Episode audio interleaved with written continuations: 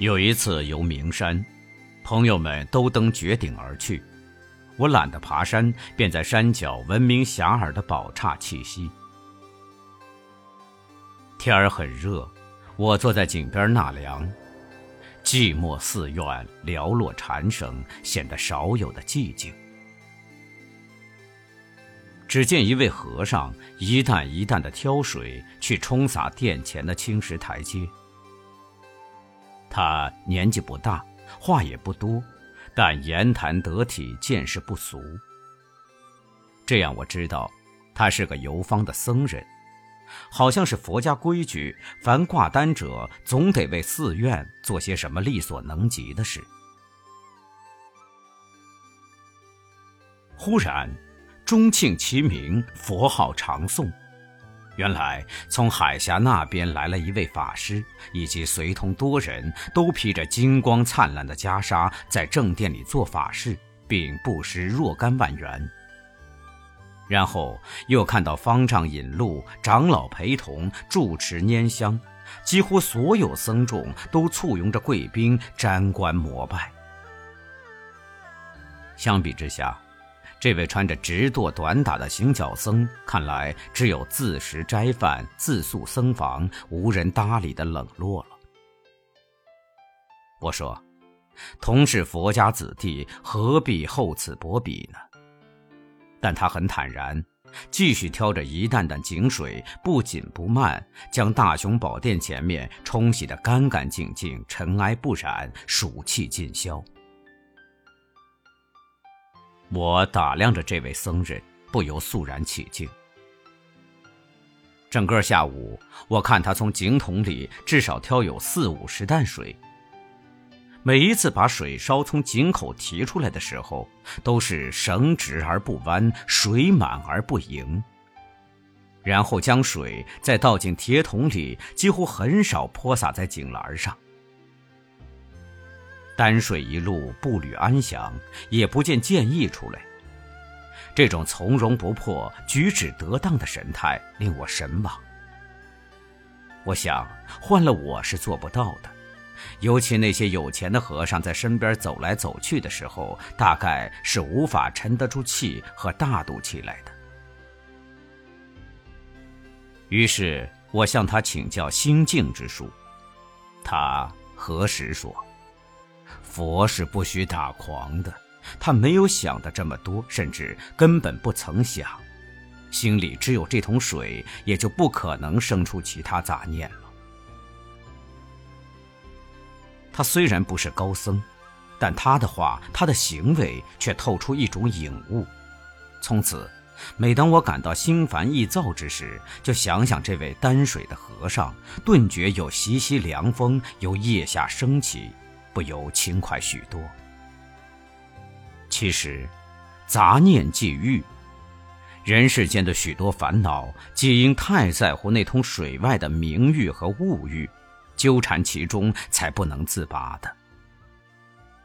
如果只求挑好自己那桶水，并除杂念，力争宁静淡泊的境界，我想，无论对己还是对人，都会是一件有益的事情。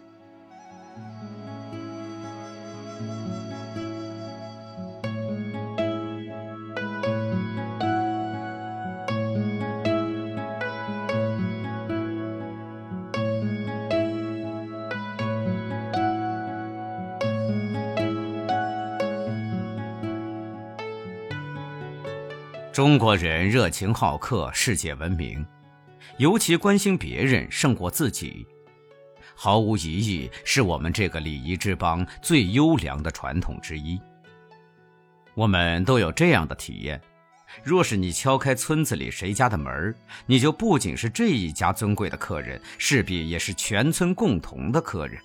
不大功夫，男女老少都会跑来关心的看望。在美国，除非你屋子里冒出股股浓烟，有必要招来消防队，否则他们讲究尊重别人的隐私权，会不动声色的。所以他们相处通常不怎么好打听对方的家庭、婚姻、职业、财产、收入等等情况。因此，西方人的冷似乎是故意的保持距离，也好也不好。好的是不给他人制造无端的干扰，能有属于自己的一方净土；不好的就是互相之间的联系过于隔阂。一个老头子或者老太太孤苦伶仃的死在公寓里好几天无人过问，是常有的事儿。但好心过度，好到人家实在受不了，事事插手，包打天下，好的过了头，变成打扰别人的话，便会产生出负面反应。我就见到有些心肠太热、热的邪乎的人士，总是生怕别人犯错误栽跟斗似的，谆谆教诲，苦口婆心。这样热的后果，往往适得其反，倒叫被教育者感到头痛不已。糖是甜蜜的，你好心把它埋在糖堆里，它就成了蜜饯。别说这种互相的关心要见好就收，就是男女之爱太多了，也使对方经受不住。美国不就有一对情人爱得太深，吻得太紧，以致一方窒息而亡的事例吗？这种热昏了头的感情，对被爱者来讲就成了痛苦，所以冷和热，过之犹不及，要以适度为佳。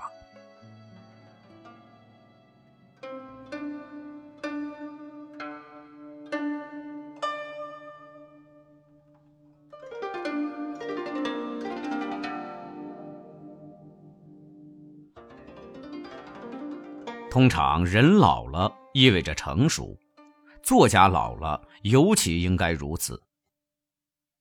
我特别钦佩文学长者笔下那种对于命运的领悟、人生的豁达、事情的安息、社会的了解，所言所行常常于不期然中所闪烁出的智慧之光，足使我们这些后辈于迷蒙中清晰、混沌中了然而获益匪浅。因此，我总感觉到这些老者的人品、风范、学问，乃至于炉火纯青的文章，由于经过了长时间的历练磨砺，虽岁月迁移，世道变幻，已无碍于那光辉的存在。于是，在我脑海里，对这些敬仰的前辈。遂凝固成一个如玉之润、如石之间、如水之静、如海之深的永恒印象。不知道，这是否可称之为在历史中的永恒，读者心目中的不朽呢？有一年的冬天，我去积雪覆盖着的托尔斯泰的庄园参观。那庄园叫亚斯纳亚。位于离莫斯科不很远的图拉附近。也怪，那天也不知为什么，偌大的庄园银装素裹，一望皆白，竟再无其他来参观的人，显得十分的落寞。当时，我心中涌上来很冷清也很凄凉的感慨，因为看不到太多脚印的雪地是冷落的最好见证。托尔斯泰就这样很不起眼的埋葬在他的庄园里一条平平常常的土路旁边。他的坟墓只是稍稍隆出地面的一块小丘，除了周围的参天高树外，别无任何明显的标志。那些照例有的、也应该有的那些碑石啊、祭坛呐、十字架的装饰，在这里是看不到的，真是平凡的无法再平凡的了。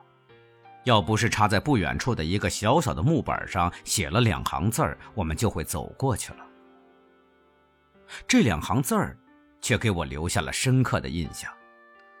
大意是这样：请你把脚步放轻些，不要惊扰正在长眠的托尔斯泰。多好啊！一片洁白，万籁无声，连时间也仿佛凝固了。在一块普通的木板上的两行字儿，倒体会出这位大文豪朴素中的伟大磊落，淡泊中的高风亮节。我忘了查考这是谁的手笔，但使我豁然贯通。眼下这份寂寥空阔，不正是这位文学巨人最后走出纳斯纳亚，在风雪中追求不知所终的辽阔苍茫的境界吗？